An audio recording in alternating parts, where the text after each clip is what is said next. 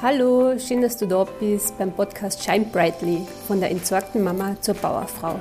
Ich bin Martina Jakobitsch und in der heutigen Folge möchte ich dir gerne ein bisschen was über mich selber erzählen und was dir in dem Podcast erwarten wird.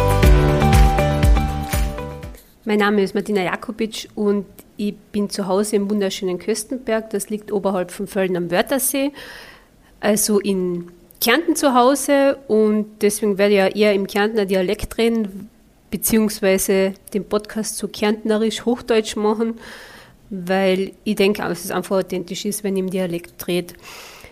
Ja, ich habe fast 25 Jahre als Verwaltungskraft gearbeitet und habe mich 2019 zur Mentaltrainerin ausbilden lassen und habe 2020 die Ausbildung zur Tierkommunikationsenergetikerin gemacht und habe mich auch damit jetzt selbstständig gemacht. Ja, aber wie kommt man jetzt von der Verwaltungskraft in einer sicheren Anstellung beim Land zur Selbstständigkeit? Äh, damit hat sehr viel der Untertitel von dem Podcast zum tun, von der entsorgten Mama zur Bauerfrau. Ähm, was heißt dieses entsorgt überhaupt?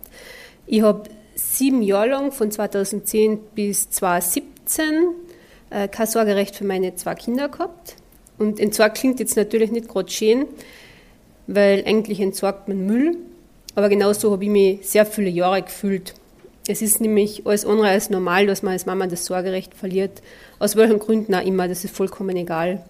Und viele Frauen schämen sich, verstecken sich und das habe ich auch viele Jahre lang gemacht. Und ich möchte hier Frauen einfach an, an eine Bühne bieten und sie empowern und inspirieren.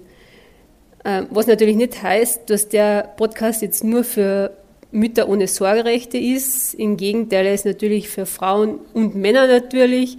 Und das wird sowieso relativ bunt zugehen, bunt und chaotisch in dem Podcast. Äh, es wird Interviews mit anderen entsorgten Bauerfrauen geben, Interviews mit Menschen, die mich inspiriert haben, dann wird es Folgen geben, wo ich den, meinen Weg und meine Geschichte erzählen werde und wie ich aus der jahrelangen Mimimi-Opferhaltung wieder in mein Bauer gekommen bin. Und dann gibt es Folgen von Themen, die dir helfen, äh, können dich und dich inspirieren. Und ich möchte auf Fragen eingehen, die von euch kommen. Also es wird ziemlich, wie gesagt, bunt und chaotisch zugehen, aber ich freue mich total. Und ich freue mich, dass du den Podcast anhörst und bis bald, deine Martina.